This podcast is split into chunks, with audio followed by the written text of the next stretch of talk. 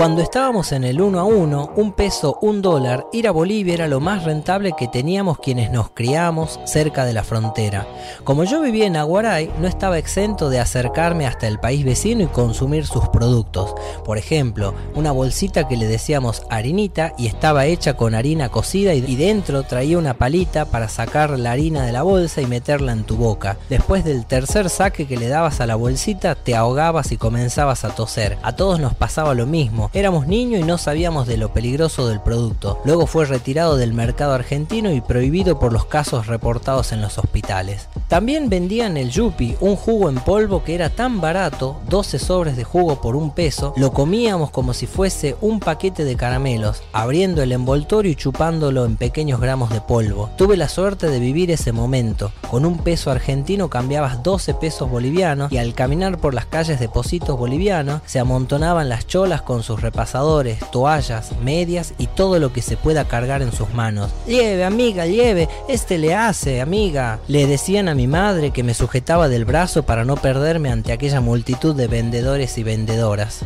A mí me llamaba la atención los colores en la ropa, sus autos improvisados, sus puestos de venta y esa capacidad para no seguir las normas del diseño y hacer todo por gusto y deseo propio. Los automóviles pueden estar llenos de pegatinas de todos los colores, colgantes en los espejos retrovisores internos a más no poder, con peluches, rosario, un pinito perfumado con la bandera de Estados Unidos y una mezcla de cultura infinita, parecido a Argentina pero en dimensiones visuales diferentes. Los colectivos que te llevaban hasta Yacuiba funcionaban a gas y contaban con la garrafa de gas atada al lado del chofer, bien asegurada con una soga, y podías regatear el precio del boleto para conseguirlo más barato, pero mi madre jamás quería que subiéramos a esos colectivos, así que tomábamos unos de los 100 taxis que tocaban bocina y que eran compartidos. En Argentina somos ruidosos para manejar. Hacemos un ruido violento de bocinas que creemos corregirá el mundo o que quizás le damos un bocinazo solo para descargar la ira sobre el volante, traducida en un ruido estridente y poco agradable. Permanecemos apretando por más de un segundo y ya es sinónimo de estar molesto. Ese bocinazo largo que te dice, che, estás haciendo mal las cosas en cambio, en Bolivia los bocinazos no existen, solo se da un pequeño retoque de bocina, como advirtiendo algo. En menos de 3 minutos, un taxista boliviano llega a dar 16 golpecitos de bocina. No es molesta porque es casi imperceptible para los viajeros, pero al parecer efectiva para anunciarse a ellos mismos llegando en cada esquina. Y al parecer es efectiva, ya que por lo menos yo nunca vi un accidente en esas calles angostas y hasta ese momento sin semáforos. Aún me entender esa xenofobia hacia el país que tiene más en común con nosotros que aquellos países idolatrados de Europa. Quizás tenga que ver con la colonización cultural que aún nos sigue diciendo a quién debemos odiar y a quién no debemos odiar. En fin, mi vieja, antes de salir de casa rumbo al país vecino, me pedía que por favor no le soltara la mano y en caso de hacerlo que no la pierda de vista sobre la angosta vereda llena de puestos de vendedores. Te agarra uno y te secuestra y no te veo más, me decía mi madre. Yo me sentía tan codiciado. Así que caminaba a su lado mientras ella regateaba precios a más no poder y compraba un par de chucherías. Por mi parte, prometía portarme bien para poder obtener el premio mayor que sería algún juguete de los tantos genéricos que había al bajísimo costo. A las 9 de la mañana veía bolivianos y bolivianas comiendo un plato de sopa o alguna fritura.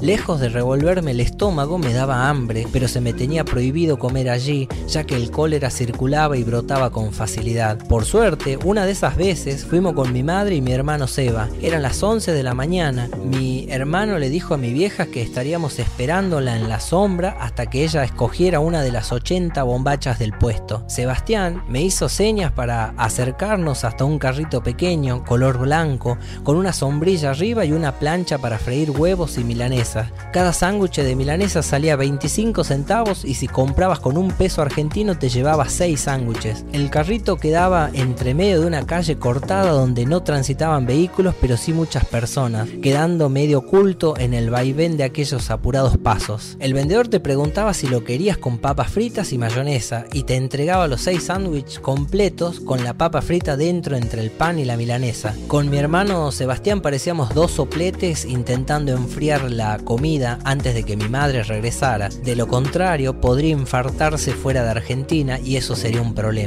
Terminamos antes de tiempo, casi que de dos bocados por sándwich y nos dirigimos hasta donde estaba mi madre. Continuamos el camino por la frontera boliviana hasta llegar a Yacuiba. Supuestamente por mi buen comportamiento mi madre me premiaría, pero entre los diferentes gastos no tuvo en cuenta los taxis y alguna bebida fría, quedando sin efectivo para darme el premio de hijo malcriado, por lo que me prometió comprarme algo espectacular la próxima vuelta, que sería la semana siguiente. Era como acumular puntaje en una tarjeta de crédito y gastar todo junto. Además, mi llanto no se hacía esperar y eso apuraba el trámite.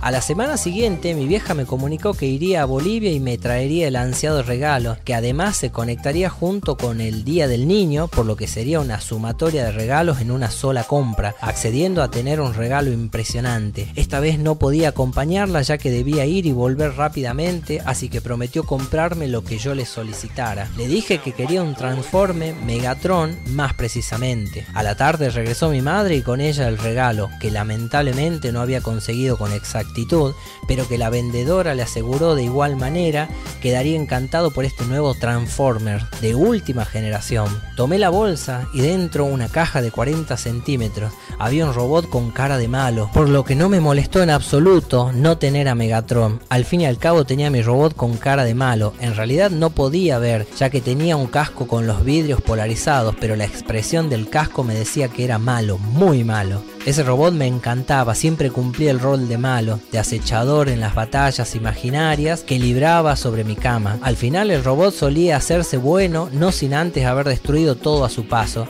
Imaginaba y jugando armando grandes ciudades. Por ello entiendo a mi hija Ana cuando está jugando con sus muñecos y la veo dentro de alguna historia. Paso caminando sin hacer ruido e intentando no pisar equivocadamente sobre alguna construcción imaginaria que solo ella puede ver. Con el tiempo junté un montón de muñecos que se sumaban a la batalla con el gran robot cara de malo que había comprado mi madre. Hasta que un día uno de mis primos que vino a casa se encontró con mi caja de juguetes y yo, con mucho orgullo, le mostraba lo que tenía. Él también traía sus muñecos para jugar en mi casa, así que nos repartíamos los juguetes por igual. En la repartija de muñecos yo no quería quedarme sin mi robot cara de malo. Sin embargo, antes de escoger, mi primo dijo, esta Power Ranger Kimberly no la quiero, llévatela vos mejor. ¿Qué? No entiendo, dije sorprendido. Esa es la Power Ranger Kimberly, volvió a decir mi primo. No, nada que ver, dije yo. Es un robot cara de malo, destructor de universos, devorador de mundos. No, no, no, no, no. Mirá, es la Power Ranger. Fíjate si hasta es rosada. ¿Qué no le ves el color? Hasta ese momento jamás me había percatado del color rosado de mi robot cara de malo, quizás porque mi madre me lo había vendido como ese robot cara de malo que quería que yo viera, o porque quizás a ella también se lo vendieron así, jamás se percató que era la Kimberly de los Power Rangers. Hay que reconocer que en Bolivia los vendedores y vendedoras te pueden encajar cosas que quizás no querías, muy parecido a Mercado Libre en Argentina. Me quedé en silencio, medio extrañado por lo que había sucedido. Mi primo tenía razón, era la Power Ranger rosada Kimberly. Clavé los ojos con mayor detenimiento y era exactamente igual. Jamás tuvo cara de mala. El casco polarizado negro me hacía imaginar diferentes sentimientos proyectados, entre ellas la cara de robot malo. Continué jugando con mi Kimberly color rosada, no me hice mucho problema. Ya estaba finalizando el quinto grado con 10 años y los juegos con estos muñecos eran más espaciados.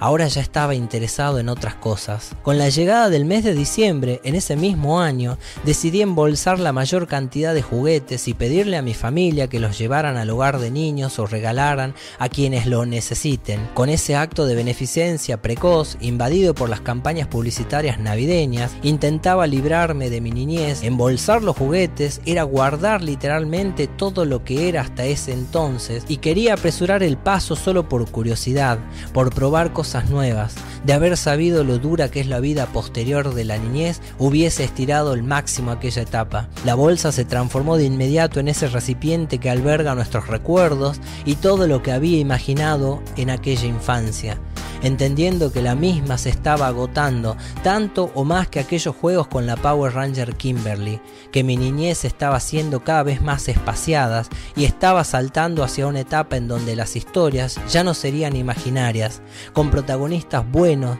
malos, hortivas o graciosos, con mundos destruidos, con personajes que mueren inesperadamente y por sobre todo con nuevas historias.